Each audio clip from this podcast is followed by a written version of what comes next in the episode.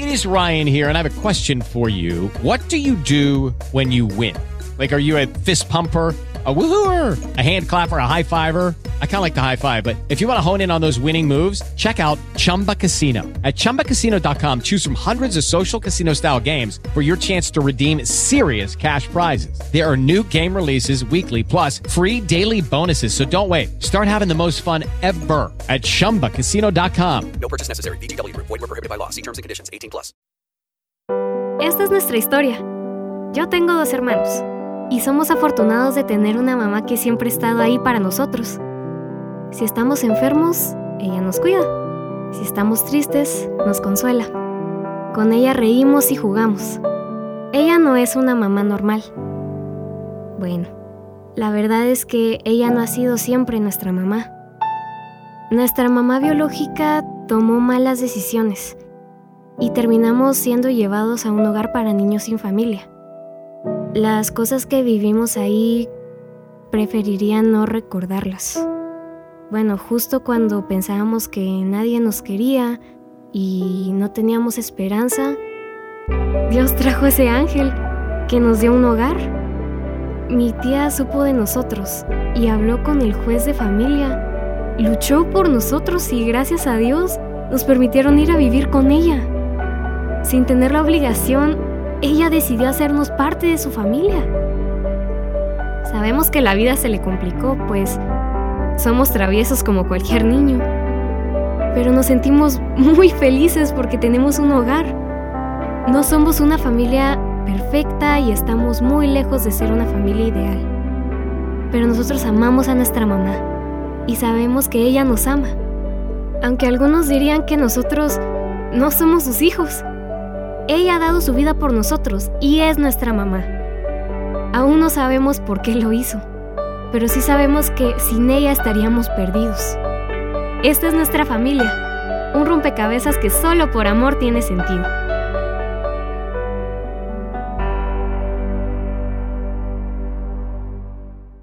Y arrancamos de esta manera nuestra nueva serie Rompecabezas. ¿Qué tal si damos un aplauso al Señor por nuestro departamento de producción?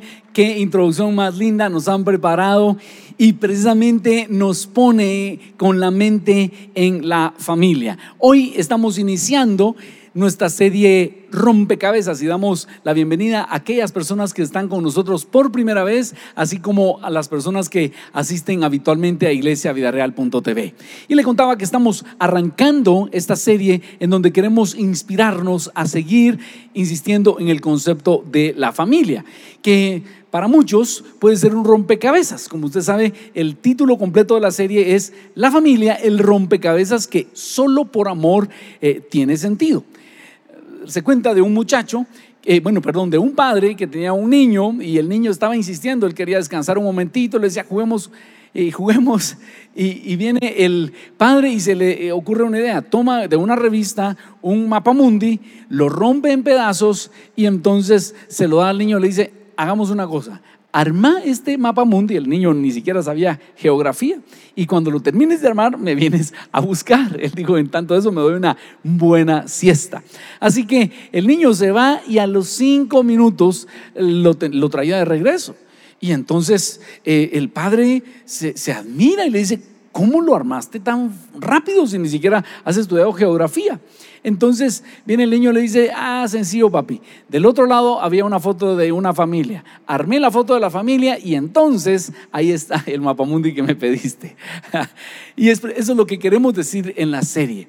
Eh, si usted ve la familia eh, sin el amor del Señor, cuesta que haga sentido. Sin embargo, si usted enfoca la familia desde el amor del Señor, va a hacer todo el sentido del mundo. La familia puede ser un rompecabezas o un rompecorazones. La institución que fue creada para prodigar seguridad, amor y felicidad ha sido blanco de los ataques del enemigo. Y como resultado, para muchas personas, el intento de formar una familia les ha roto el corazón. La sola mención del término les genera dolor. Aún en el mejor de los casos, aunque dijéramos, mire, nosotros tenemos una linda familia, es un rompecabezas que cuesta entender. Ahora, el Señor creó la familia como un laboratorio para perfeccionar el amor En esta serie vamos a inspirarnos y vamos a llenarnos del amor de Jesús para que nosotros podamos precisamente entender este concepto de familia. De eso es lo que va a tratar la serie. Ahora, hablando de, de la familia y de que solo por amor hace sentido, quiero decirles que Jesús enuncia tres estados del amor. Yo lo quiero hacer notar porque eh, Jesús es nuestro líder principal y él enuncia que el amor puede tener básicamente tres estados. El primero y más rudimentario es ama a los que te aman. Jesús dijo, ustedes, a los fariseos les dijo, ustedes aman a los que los aman, pero eso lo hace cualquiera. Y el mundo se mueve en esa, en esa vía, en ese estado rudimentario del amor. Si me amas, yo te amo, si me odias, yo te odio. Eso es como instintivo, es básico. De hecho, quiero decirles que ahorita que estamos en la serie de la familia, vamos a estar tocando eh, colateralmente algunos elementos apologéticos de la familia. Es decir, vamos a estar presentando defensa de la familia y dándole a usted argumentos para responder ante los que quieren trastornar la familia. De hecho, la ideología de género, y hay gente que dice, de ese lado dicen la ideología de género no existe, entonces como no existe vamos a hablar libremente de la ideología de género. Ellos actúan de esta manera. Si no aplaudes mi estilo de vida, entonces te odio, te ataco, te boicoteo y te pongo eh, apodos. Eres homofóbico y no me soportas. Y nosotros debemos rechazar esa terminología. Nosotros como cristianos no somos homofóbicos, nosotros somos pecadofóbicos. es decir, nosotros nos oponemos al pecado porque el Señor nos ha enseñado que el pecado daña a las personas. Entonces, nuestra predicación eh, en muchos aspectos consiste en invitar a las personas a salir de, de, los pecados. Y sabemos que no hay un pecado peor que otro. Todos los pecados son, son iguales de terribles, destructivos para el ser humano y el Señor nos manda a salir de la pecaminosidad. Pero ahora se ha levantado esta eh, corriente en donde si no aprobamos eh, su estilo de vida, entonces ellos dicen, tú me odias y te boicoteo. Ya vamos a ver un poco más de esto, pero solo quiero ilustrar que ese es el eh, estado básico, instintivo del amor. Ahora Jesús aparece y nos presenta un segundo estado o un segundo nivel para el amor. Y es un poco más avanzado. Ama a los demás como te amas a ti mismo. Jesús dijo esto. ¿Cuál es el mandamiento más importante? Amar al Señor, tu Dios, con todo tu corazón, con toda tu alma, con toda tu mente y con todas tus fuerzas. Y el segundo es semejante, dijo Jesús, amarás a tu prójimo como a ti mismo. Es un poquito más ah, elevado porque nos mueve a la empatía, a la compasión. Entonces decimos, ¿cómo me gustaría que me trataran a mí debo tratar a los demás. Si yo estuviera en esa situación caótica, ¿qué me gustaría que hicieran conmigo? Entonces yo lo voy a hacer por la otra persona. Eso es un segundo estado, pero no es el estado final del amor. Jesús, al final de su ministerio, enunció un mandamiento que no lo hizo al principio, sino lo hizo al final, y es el estado cumbre del amor. Y es el tercero. Cuando Jesús dijo, así que ahora les doy un nuevo mandamiento ámense unos a otros tal como yo los he amado. Ustedes deben amarse unos a otros. Juan 13:34. Y con esto Jesús levanta el nivel del amor y de la exigencia a lo que Él espera de nosotros. Él dice, es un mandamiento, no es una sugerencia, es un mandamiento. Y dice, ámense unos a otros como yo los he amado. Y Jesús se dio por sus discípulos. Jesús les dice, ninguno tiene amor mayor amor que este, que uno ponga su vida por sus amigos. Les está diciendo, ustedes ni siquiera se imaginan cuánto los amo, porque voy a ir a la cruz sustituyéndoles. A ustedes les tocaba morir así, pero yo voy a tomar el lugar de ustedes. Así los amo. Y, y Jesús no lo deja solo ahí, sino dice, así quiero que se amen unos a otros. Entonces, si nosotros aplicamos ese amor de Jesús en la familia, entonces va a ser todo el sentido del mundo. Si tú estás batallando con este tema de, tu familia, de cómo te relacionas con tus hijos, con tu esposa, con tu esposo, más allá, con tus familiares políticos, pero aplicas este concepto, debo amar a mi suegra, a mi suegro, debo amar a mi cuñado, a mi esposa, a mi esposo, a mis padres, a mis hijos, como Jesús nos amó, entonces formar una familia como Dios la diseñó va a ser todo el sentido del mundo. Así que tomemos las notas, toma tus notas y vamos a ver cuatro principios que podemos extractar de esto.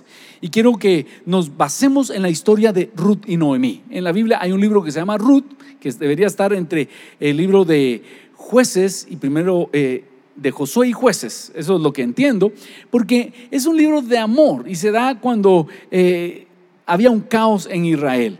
Una familia, Elimelech y Noemí y sus dos hijos, Malón y Keleón, se van de Belén, ellos vivían en Belén, y se van a vivir a tierra de Moab, porque había necesidades económicas en Belén. Pero allá los visita la desgracia.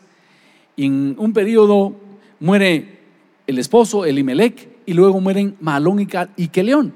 Ellos ya estaban casados y la tragedia es que se quedan tres mujeres viudas y solas en Moab. Así que de allí parte el relato para inspirarnos a una historia de verdadero amor. Yo quiero que tú me acompañes en esto y te inspires a amar como Jesús amó. Entonces, en primer lugar, la familia tiene sentido si el amor está enfocado en los demás y no en mí. La familia tiene sentido si el amor está enfocado en los demás y no en mí. Uno de los eh, venenos que nuestra sociedad tiene y algo que está afectando muchísimo a la familia es que en lugar de operar en el amor, el verdadero amor, las familias hoy operan en egoísmo. Claro, no es tan descarado, pero muchas veces ah, se tiene como base más el egoísmo que el verdadero amor. Por ejemplo, a veces yo en son de broma me acerco con mi esposa y le digo, te voy a decir una frase romántica, te necesito para ser feliz, eres como mi oxígeno, ¿ya?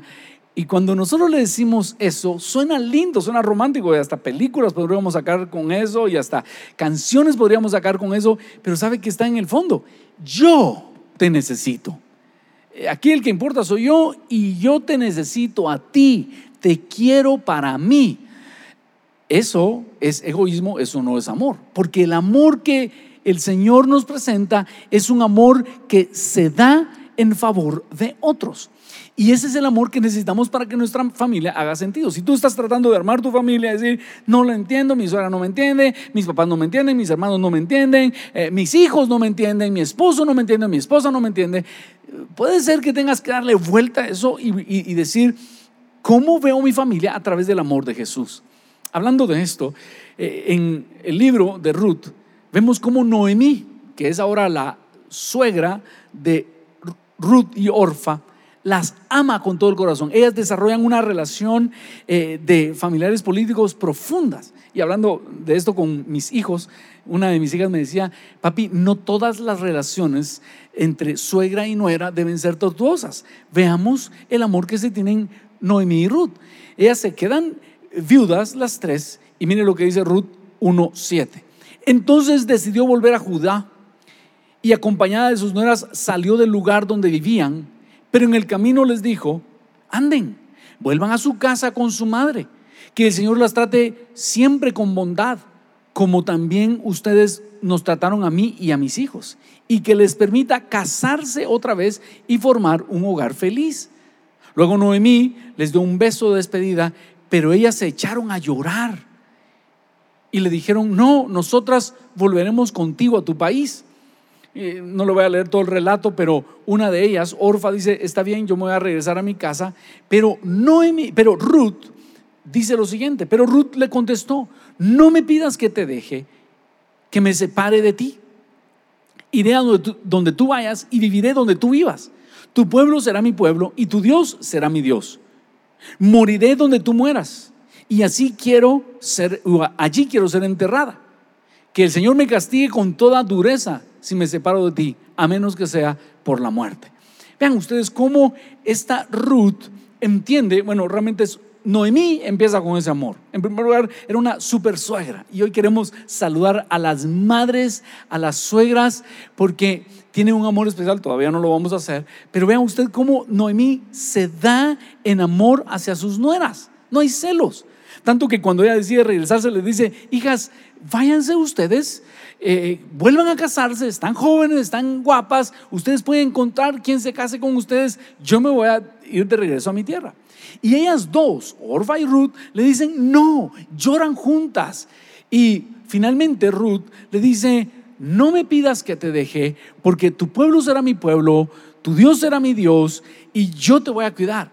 Eso se llama amor lo que estamos viendo aquí. Tanto Noemí hacia Ruth como Ruth hacia Noemí. Y no quisiera dejar a Orfa fuera, simplemente, simplemente ella tomó otra decisión que no fue tan valiente como la de Ruth.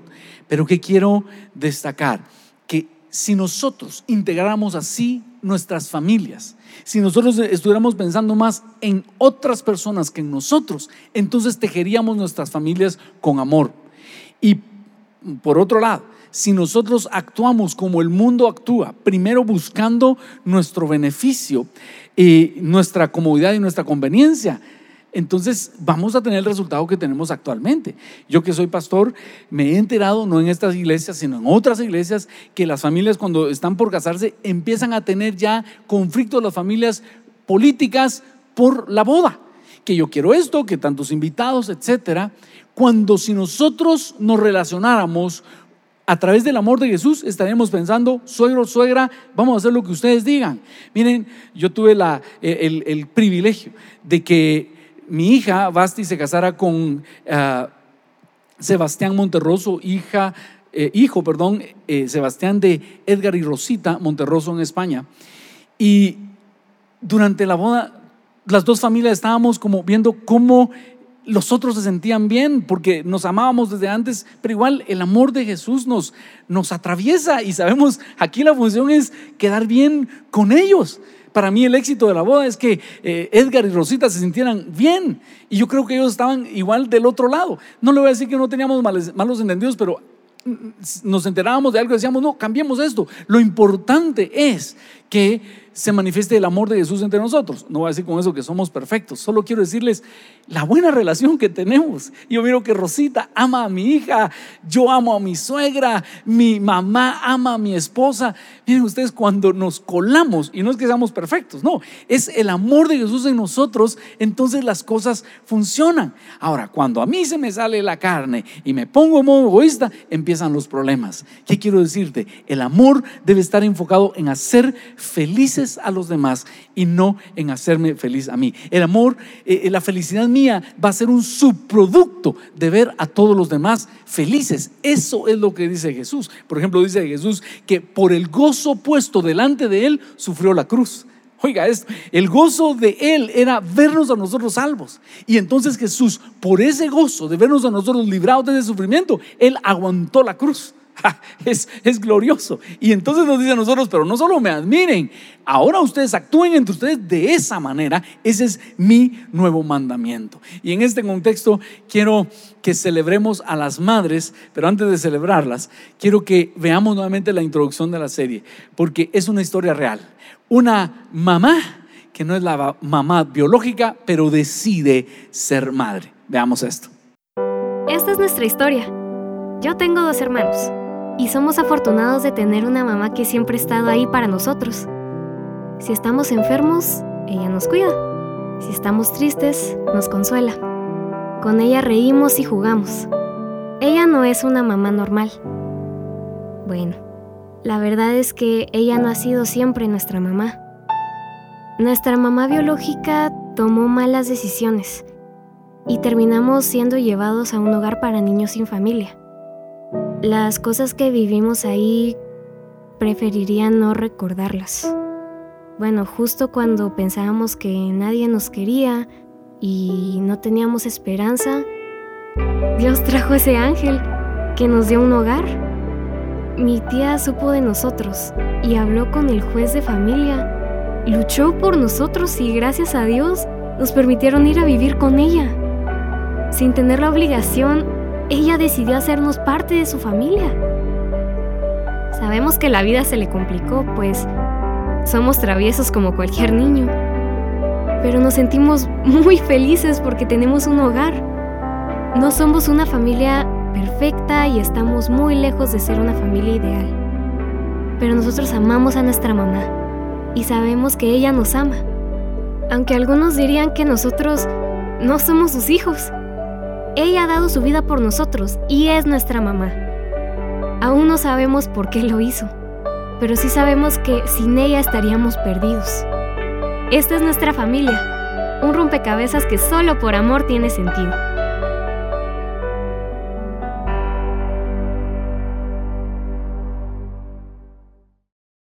Muy bien, qué conmovedora historia. Y sabe que es una historia de la vida real. Yo conozco a esta familia y nos llena de tanta satisfacción ver a esa madre. ¿Qué tal si celebramos hoy a nuestras madres? Sé que en algunos puntos la celebración enorme va a ser la próxima semana, pero aprovechemos hoy, ¿qué tal si se ponen de pie todas las madres, por favor?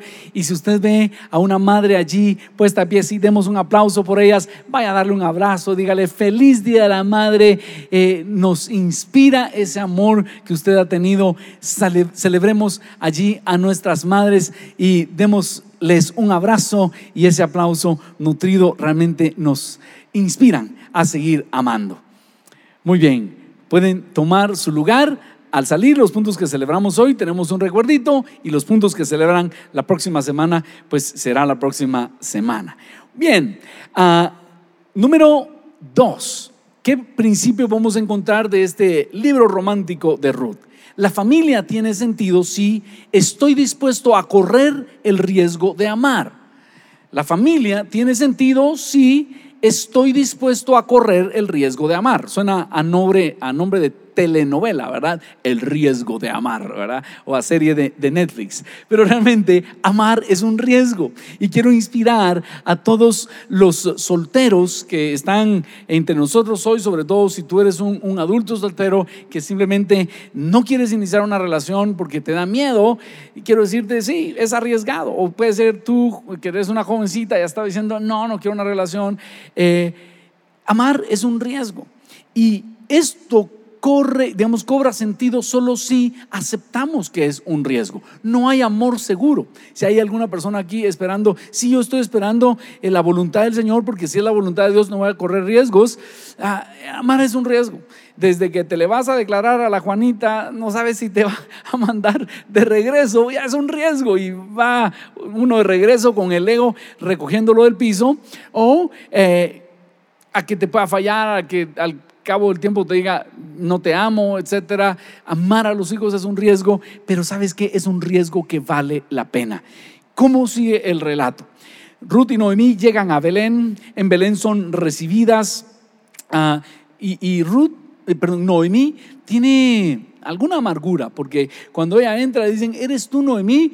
Y ella dice, no me llamen Noemí, llámenme Mara, porque estoy en amargura el Todopoderoso me dio la espalda y estoy en amargura. Ellas llegan y como son viudas, eh, socialmente en Israel una de las clases más bajas era una viuda porque no tenía quien por ella. Y mm, ellas llegan como viudas a Belén y la gente recuerda la historia. Ella se fue aquí con tres varones, su esposo y dos hijos, y regresa ella sola con su eh, nuera Ruth. Está en eso cuando eh, Noemí sabe que en el campo de la cosecha los dueños por ley tienen que dejar tirados unas espigas de trigo. Es parte de la ley de Dios. Cuando levantes el trigo, no pongas a una segunda persona a recoger el trigo que se cayó. Lo que se cayó, déjalo ahí tirado para la viuda, para el huérfano, para el extranjero, para el pobre. Entonces, Noemí le dice, vete a este campo, ahí están cegando y recoge todas las espigas que quieras. ella hace caso, Ruth, como no era, eh, va a recoger y el dueño del campo que se llama Boaz la ve. Le dice, ¿eres tú la nuera de Noemí? Sí, yo soy. Y entonces le da eh, muchos granos y ella regresa a su casa. Cuando Noemí se da cuenta de eso, Noemí sabe que vos podría ser un pariente redentor. ¿Qué es un pariente redentor? La ley de Israel igualmente hablaba acerca de la ley del levirato, que es que cuando una mujer quedaba viuda, si tenía ese, esa familia otros hijos varones, esta viuda podía esperar que un hijo varón se casara con ella de la misma familia. Y la honra iba a ser para el difunto. Entonces era un llamado de protección social, pero era bastante desafiante para este varón, le interrumpía los planes. Así que Ruth se da cuenta que Booz podría ser un pariente redentor, es decir, Booz podría ser un esposo para Ruth. Y Noemí lo, lo ubica y dice, hija, vamos a hacer un plan. Entonces, mire, esto es un plan eh, igual novelesco, pero si la suegra lo dice, pues hay que hacerle caso. Veamos lo que dice Ruth, capítulo 3, versículo 1. Un día, Noemí le dijo a Ruth, hija mía, yo debo buscarte un esposo que te haga feliz. Mira, nuestro pariente Booz, con cuyas criadas estuviste trabajando, va a ir esta noche al campo a separar el grano de la paja. Haz pues lo siguiente, báñate, perfúmate y ponte tu mejor vestido y vete para allá. En términos modernos, anda al salón de belleza, bañate, pintate las uñas, hacete un peinado. Dice, pero no dejes que vos te reconozca antes que termine de comer y beber. Fíjate bien en dónde se acuesta a dormir y entonces ve y destápale los pies y acuéstate allí. Luego él mismo te dirá lo que debes de hacer. Mire esto, está en la Biblia, ¿verdad? Es un relato tipo eh, clasificación R, restringida. ¿Qué sucede? Viene a Noemí y le está diciendo, Ruth, tú eres una patoja guapa y él puede ser un pariente redentor, anda a mostrarte a él. De repente echan chispas y él podría ser tu futuro esposo. Y, fíjense ustedes que me, me, llama la atención que este relato esté en la Biblia porque es un relato atrevido. Porque la suegra le está diciendo a su nuera, hey, ve y muéstrate, insinúate. Y si todo funciona como yo estoy pensando, él podría ser tu próximo esposo. ¿Qué quiero decirte? Hay un riesgo que debemos correr. Atención, eh, solteros, no esperen que, que, Dios les traiga la novia, pues. No esperen que Dios haga todo por ustedes. Ni esperen que Dios les quite una novia, ni esperen que Dios les traiga una novia.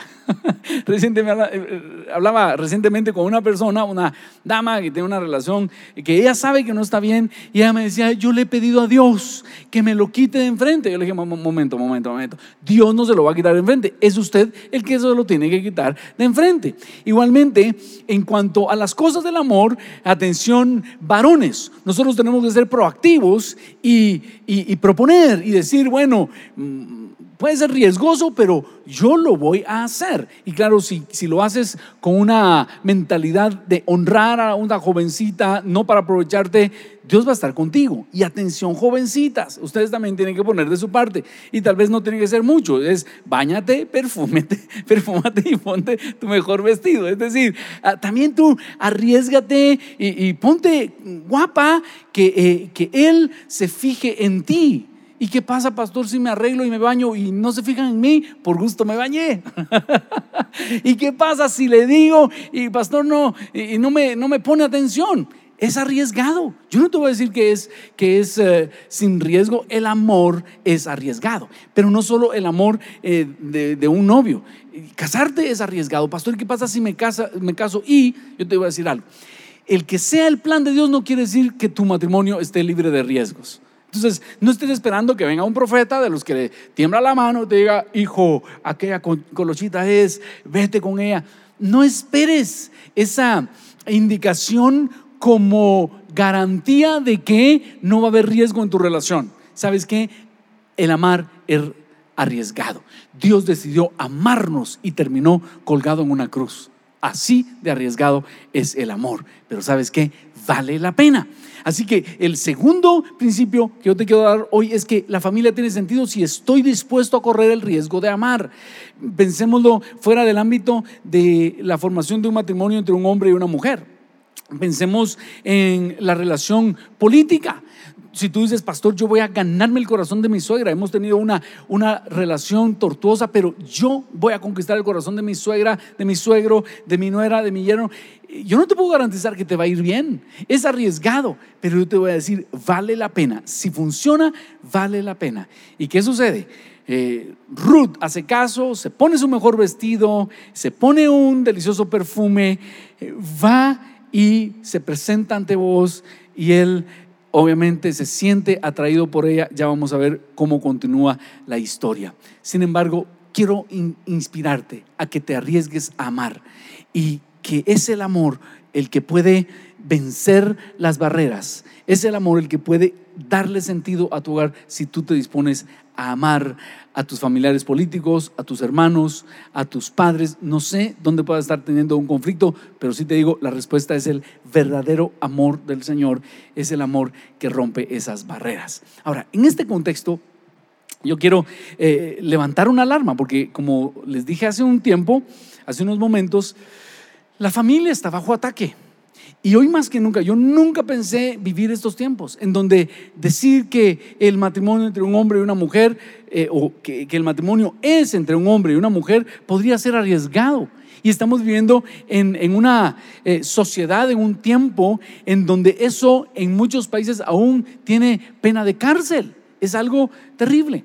Y hoy queremos nosotros eh, invitarte a que medites en esto, porque nosotros como hijos del Señor, con amor, pero con firmeza, tenemos que presentar defensa de lo que es el plan y el diseño del Señor. Hace un par de meses trajimos al doctor César Vidal y nos dio un seminario precioso y ese seminario está ya en la aplicación de vidareal.tv. Eh, hasta la semana pasada estaba solo la primera conferencia, ahora ya está disponible la segunda y la tercera. Y yo quisiera invitarte a que lo escuches, porque te va a dar argumentos, te va a dar ah, razones por las cuales nosotros los cristianos nos mantenemos firmes precisamente en que el matrimonio debe ser entre un hombre y una mujer y debemos respetar esa identidad que el Señor nos ha dado. Pero para darte una pequeña probadita de supermercado, quiero que eh, escuchemos este segmento de, tomado de la conferencia del sábado del doctor César Vidal. Tengo que decirles que la ideología de género encarna el plan más ambicioso de cambio del ser humano que ha existido a lo largo de toda la historia de la humanidad. Incluso los planes totalitarios que pudieron existir en el siglo XX, el nacionalsocialismo alemán, el comunismo, pretendían un cambio que no llegaba a la naturaleza humana. Los nazis podían pensar que deshacerse de los judíos era ideal, pero nunca pensaron que la naturaleza humana pudiera cambiarse, si acaso se podía mejorar con una serie de leyes eugenésicas. Los comunistas, por supuesto, pretendían cambiar la estructura del mundo y sobre todo la estructura de producción y la estructura social, pero nunca pensaron que podrían cambiar la naturaleza humana. Hombres y mujeres seguirían siendo hombres y mujeres. En el caso la ideología de género, el programa es mucho más ambicioso. Podemos cambiar la naturaleza humana y podemos cambiarla de una manera absolutamente increíble. Por ejemplo, en el manifiesto de la contrasexualidad, que es uno de los textos canónicos de la ideología de género, se afirma lo siguiente. La contrasexualidad apunta a sustituir ese contrato social que denominamos naturaleza por un contrato contrasexual. En este nuevo contrato, los cuerpos no se reconocen como hombres y mujeres, sino como cuerpos hablantes. La afirmación verdaderamente es ambiciosa. Hasta ahora creíamos que de manera natural éramos hombres o mujeres, nacíamos como hombres o mujeres. La ideología de género sostiene que eso es simplemente un contrato, lo que conocimos como naturaleza es una especie de contrato social que se suscribió, que se firmó en algún momento perdido en la noche de los tiempos y tenemos que liberarnos de ese contrato de tal manera que a partir de ahora no seamos ni hombres ni mujeres, sino cuerpos hablantes. De hecho, la ideología de género va todavía más lejos. En una definición de lo que creen, de la visión que creen que existe en la sociedad, dice así los hombres y las mujeres son construcciones del sistema heterosexual de producción y reproducción que autoriza el sometimiento de las mujeres como fuerza de trabajo sexual y como medio de reproducción. Es decir, los hombres y las mujeres no somos hombres y mujeres porque hayamos nacido hombres y mujeres, Se supone que en algún momento atrás en la historia decidimos que las mujeres eran las que iban a reproducir la especie humana. ¿Cómo los malvados varones conseguimos convencer a las mujeres para que parieran y no parir nosotros? Es una respuesta que la ideología de género no da pero en cualquiera de los casos parte de la base de que hay unos roles de reproducción y no reproducción.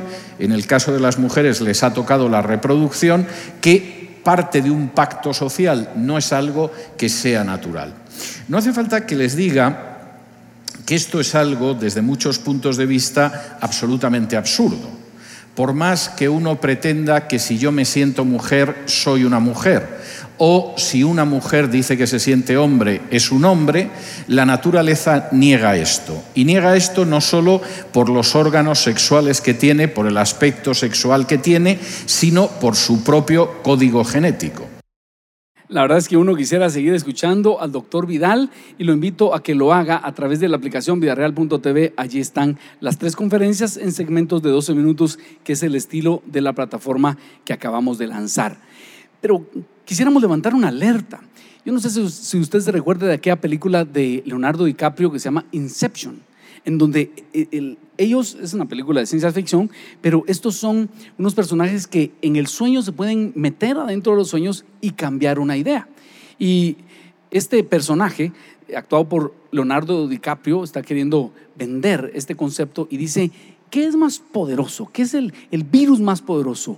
¿Un, un microbio? ¿Un virus? No, es una idea. Si logramos penetrar en una persona y sembrar una idea allí y que él sienta que es una idea de él, eso es el parásito más resistente.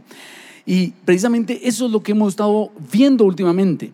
Los medios de comunicación, que como va a ver usted con el doctor César Vidal, son empresas mundial, son ocho empresas a nivel mundial que nos, que nos están diciendo esto es normal, esto es normal. La gente podría eh, cambiarse de sexo, puede haber matrimonios entre personas del mismo sexo, eh, deberíamos poder adoptar.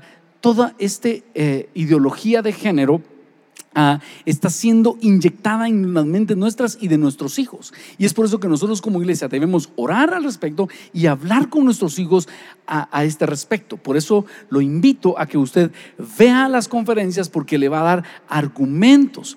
Porque honestamente nos están lavando el cerebro o nos están inyectando esa mentalidad de está bien, pero ¿sabe qué? No está bien. Y nosotros tenemos que oponernos a eso, pero eh, no con odio, con argumentos, con amor, pero sí se puede. Número tres, la familia tiene sentido si me comprometo a dar mi vida por los demás. Hay un tercer elemento que encontramos en el, eh, el libro de Ruth y que también Jesús lo modela y es que el verdadero amor da su vida por los demás, da su vida por los demás. Y eso sucede a través del compromiso.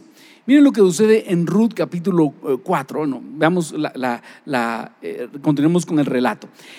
Ruth se acuesta a los pies de Boaz, Boaz, despierta en la madrugada, se da cuenta que hay una mujer guapa a sus pies y le dice, ¿quién eres? Se identifica y él se queda enamorado. Él, él entiende la insinuación de ella y él se prende en enamoramiento, pero como él conoce la ley, él sabe que hay un pariente redentor más cercano. Y entonces le dice, no te preocupes, yo voy a arreglar esto. Él va a la puerta de la ciudad donde se discutían los asuntos legales y ve pasar al pariente cercano. Y, llama la atención que la Biblia no registra el nombre de este personaje para evitarle vergüenza. Y dice, hey fulano, ven para acá.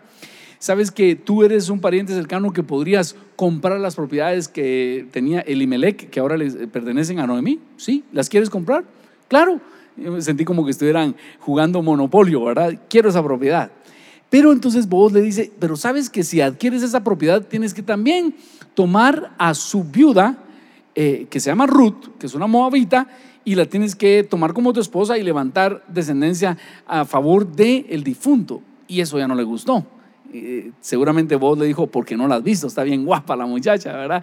Pero este eh, personaje dice, ah, no, así mejor no. Entonces dice, me prometes que no la quieres tomar y frente a los ancianos de la ciudad, donde se establecían los asuntos legales, este otro pariente redentor que tenía el derecho primero, renuncia y viene vos y dice, pues yo si compro la propiedad y tomo a Ruth como mi esposa. Ahora, vea usted el riesgo.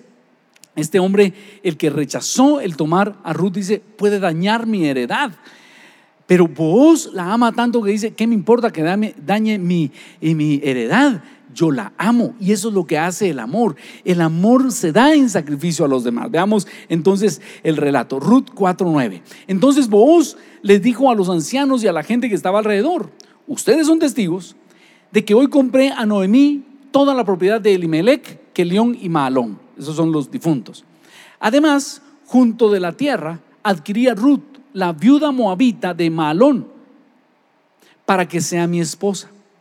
De este modo, ella podrá tener un hijo para que el nombre de la familia de su difunto esposo continúe y herede aquí, en su pueblo natal, la propiedad de su familia. Hoy todos ustedes son testigos. Entonces los ancianos y toda la gente que estaba en las puertas respondieron, somos testigos. Que el Señor haga que esta mujer que va a ser parte de tu hogar sea como Raquel y Lea, de quienes descendió toda la nación de Israel. Que prosperes en Efrata y que seas famoso en Belén. Y que el Señor te dé descendientes por medio de esta joven que sean como los de nuestros antepasados, Fares, el hijo que Tamar, de Tamar y de Judá. ¿Sabes qué quiero hacer notar? Cómo estos dos enamorados primero se casan y después forman una familia. Es algo que tampoco se estila hoy. Hoy eh, los noviazgos ya se acostumbran a acostarse antes de casarse y sabes qué? Eso no es correcto delante del Señor. Eso no aporta a la familia. Por esta mentalidad de liberación sexual que pasó eh, o empezó a darse desde 1960, ahora los novios se acuestan sin casarse y ya como que a nadie le molesta.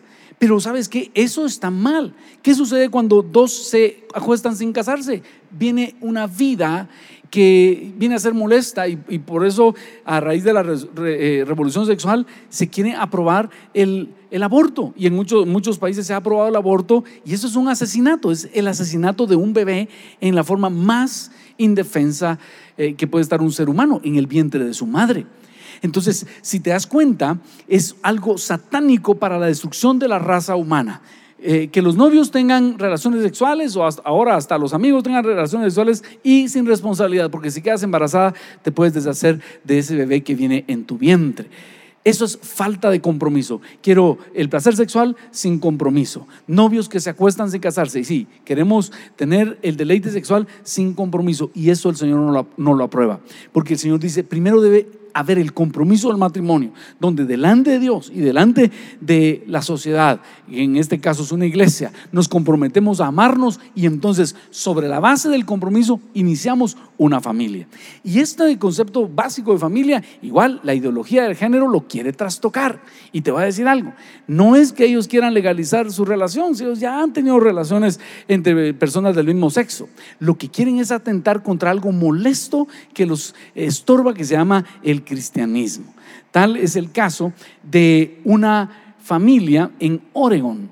¿Sabe usted que Aaron y Melissa Klein eran propietarios de una pastelería que se llama Sweet Cakes by Melissa?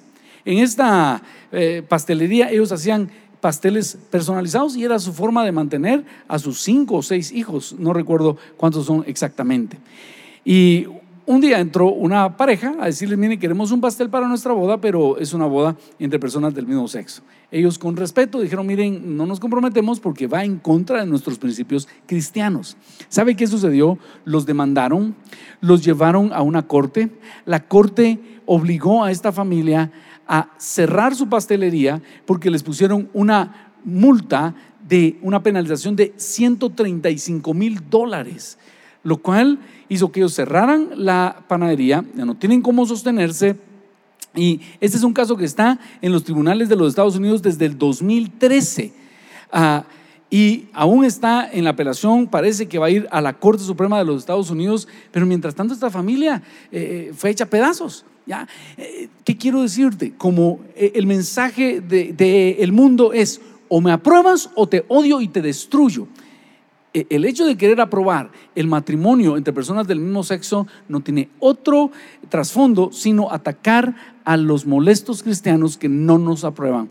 Y es por eso que nosotros como iglesia tenemos que estar atentos, estar vigilantes y por eso tenemos que pensar por quién vamos a votar, no solo como presidente y vicepresidente, más importante, por los diputados. Y estoy hablando en el contexto guatemalteco que estamos a, punto de ir a elecciones y en otros países cuando nos toque tengamos cuidado por quién votar, pongamos atención a este aspecto, porque es fundamental a la construcción de nuestra sociedad.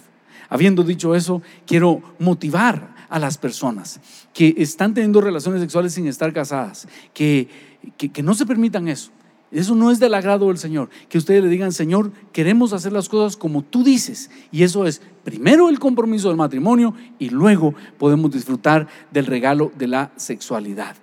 Así que la verdadera familia tiene sentido si me comprometo a dar mi vida por los demás. ¿Y qué pasa, pastor, si después me arrepiento? Es que por eso va el compromiso. Y es por eso el, eh, el amor como el de Jesús. Yo no me voy a arrepentir porque decido dar mi vida para que ella sea feliz y viceversa. Ella está diciendo, yo doy mi vida para que él sea feliz. Y entonces ahí funciona el verdadero amor. Y por último, en tus notas, la familia tiene sentido si invito a la fuente del amor a vivir dentro de mí. Si alguien me está diciendo, ala, pastor, eso me parece muy difícil. Es que están poniendo la barra muy alta. Es que Jesús, porque era Jesús, pero yo no soy Jesús. ¿Cómo le hago para amar a ese nivel? ¿Sabes qué tienes que hacer? Invitar a Jesús a que venga a vivir en tu corazón. Porque si Él viene a vivir a tu corazón, vas vas a tener a la fuente del amor viviendo dentro de ti y va a ser posible. Juan 13:34, te lo recuerdo, lo leí al inicio, pero lo quiero volver a leer. Así que ahora les doy un nuevo mandamiento. Ámense unos a otros, tal como yo los he amado, ustedes deben amarse unos a otros. Ese es el mandamiento de Jesús. ¿Y Jesús cómo lo hago? Bueno, lo hago si Él viene a vivir dentro de mí, voy a ser una fuente que produce amor. Quiero leerte también 1 Juan 13:23, que dice, y este es su mandamiento, que creamos en el nombre de su Hijo Jesucristo y nos amemos unos a otros como Él nos ha mandado. El que guarda sus mandamientos permanece en Dios y Dios en Él. Y en esto sabemos que Él permanece en nosotros por el Espíritu que nos ha dado. Sabes que cuando tú abres tu corazón a Jesús y le dices, Señor, yo quiero que tú vengas a vivir en mí, creo en ti, creo que eres el Hijo de Dios y te invito a que vengas a vivir dentro de mí. ¿Sabes qué sucede? Dios mismo viene a habitar adentro de ti y empiezas a generar ese amor, no por lo que eres tú, sino por el amor que Dios ha implantado en ti, porque su Espíritu Santo viene a vivir dentro de ti. Entonces puedes empezar a amar, porque sé que algunas personas estarán pensando, pastor, ¿usted cree que yo puedo llegar a amar a mi suegra? Y, y las suegras también pueden estar diciendo, ¿y yo amar a esa no era? Si yo le decía a mi hijo que no era, yo se lo decía y ahora la trae a la casa. ¿Sabes qué? Humanamente es imposible. Sin embargo, si Dios viene a nuestro corazón, tú puedes tener un amor por los demás, un amor como el que Jesús tuvo, un amor en el cual Él no se aprovechó de los demás. Jesús no se puso a codiciar el dinero de saqueo, Jesús no se quiso aprovechar de la mujer adúltera, Jesús no se quiso aprovechar de la mujer que le lavó los pies, es decir, haber sido muy guapa a la mujer. Jesús no, se- no quiso seducir a la mujer del pozo que igualmente haber sido guapa, había tenido cinco maridos. Ah, Jesús, en lugar de pensar el amor de forma egoísta, voy a satisfacerme, le mostró a la gente que Él amaba a los demás y Él venía a darse por ellos. Y ese es el amor que Dios quiere implantar en ti. Y esa es la buena noticia de la serie. Si tu familia es un rompecabezas, si el intentar formar una familia para ti fue un rompecorazones, yo quiero darte la solución, que el amor del Señor se ha instalado dentro de ti y tú vas a empezar a actuar precisamente por amor, amando a los demás, poniendo sus intereses antes que los tuyos. Y entonces sabes qué va a suceder. Tu familia va a empezar a funcionar. El amor de Jesús va a empezar a fluir en toda la familia y vamos a decir, ah, qué familia más linda. No porque nosotros la hayamos construido, porque el amor del Señor nos visitó, el amor del Señor nos está tejiendo y entonces ahora disfruto mi familia. ¿Qué tal si nos ponemos de pie? Quiero invitarte a que entonemos esta canción. Esta canción está preciosa, dice, tu amor no fallará. Eh, Si todavía tienes dudas y preguntas, pastor, ¿usted cree que esto va a funcionar? Yo te digo, funciona porque el amor del Señor no falla. Vamos a entonar esta canción, pongámonos todos de pie.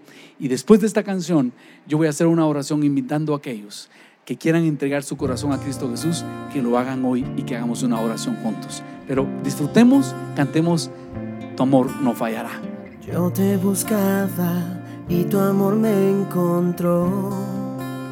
Siempre estuviste junto a mí, tú me guiaste hasta tu corazón. Ahora pertenezco a ti, mis ojos abriste, tu vida me diste, me sostendrás, tu amor no fallará. Sé que estás aquí, llenas con tu amor todo lugar. Y yo creo en ti, Dios me aferro a ti. No te soltaré, pues tú no fallarás. Quiero más de ti, no cambiarás. Tu amor no fallará. No me fallas, sé que estás cerca, me escuchas al orar. Yo sé que de mi lado estás, pintas los cielos de gloria y majestad. Por siempre yo te seguiré, mis ojos abriste, tu vida me diste, me sostendrás, tu amor no fallará. Sé que estás aquí, llenas con tu amor todo lugar. Y yo creo en ti, Dios me aferro a ti. No te soltaré, pues tú no fallarás. Quiero más de ti, no cambiarás. Tu amor no fallará. No me fallas.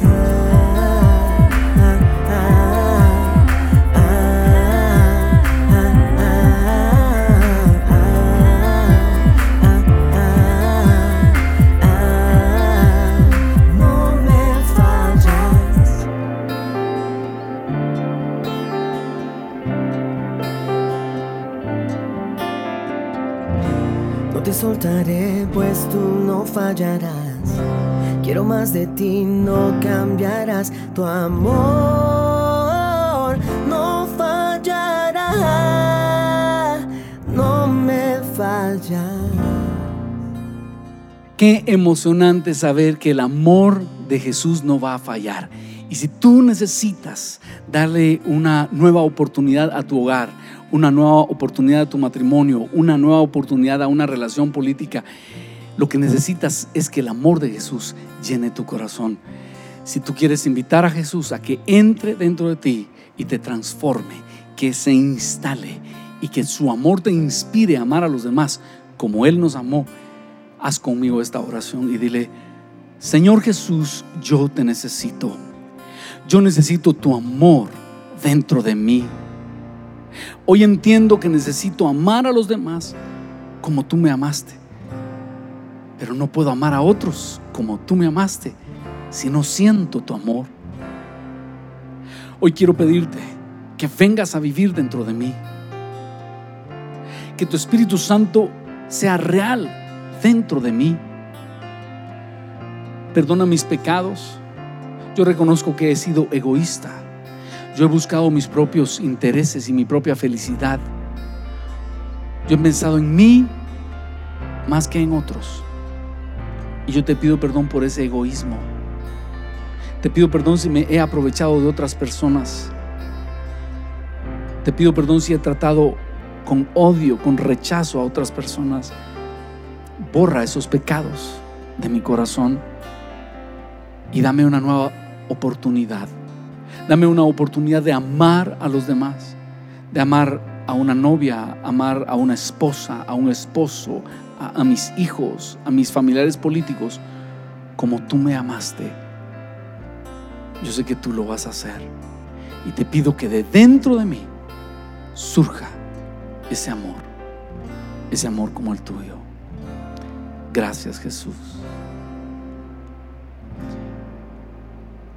Sé que has entrado en mi corazón y hoy empiezo una nueva vida contigo. En tu nombre Jesús. Amén. Amén.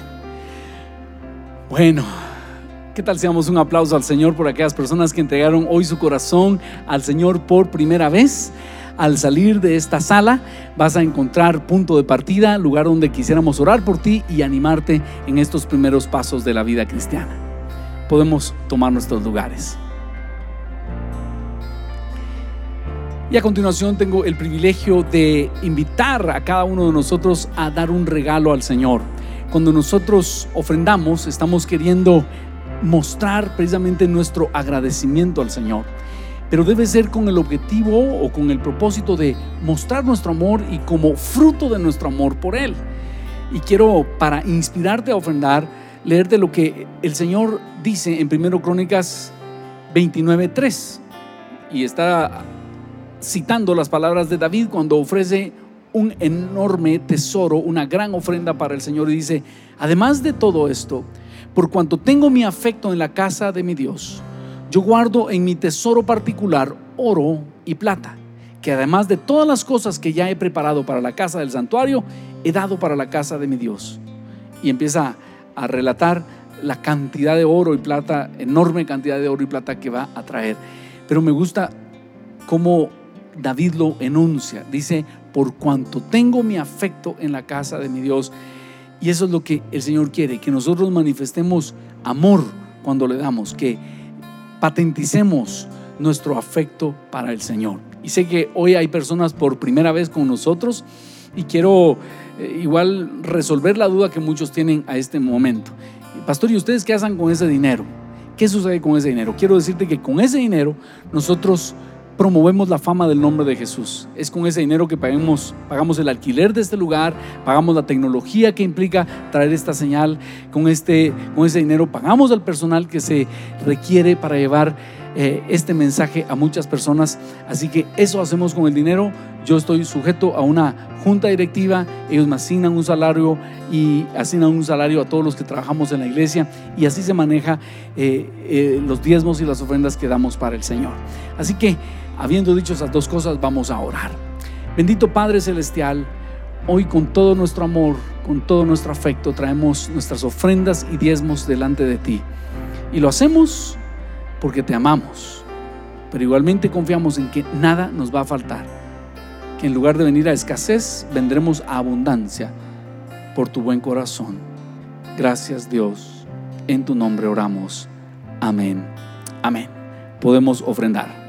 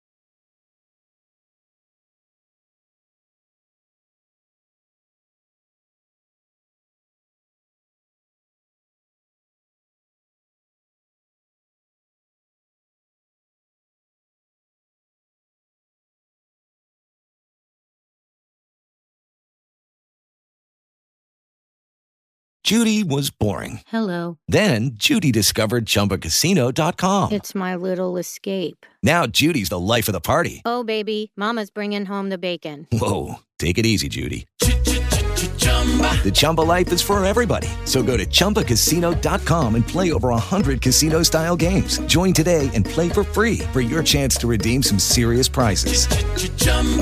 ChumbaCasino.com. No purchase necessary. Void where prohibited by law. 18 plus terms and conditions apply. See website for details.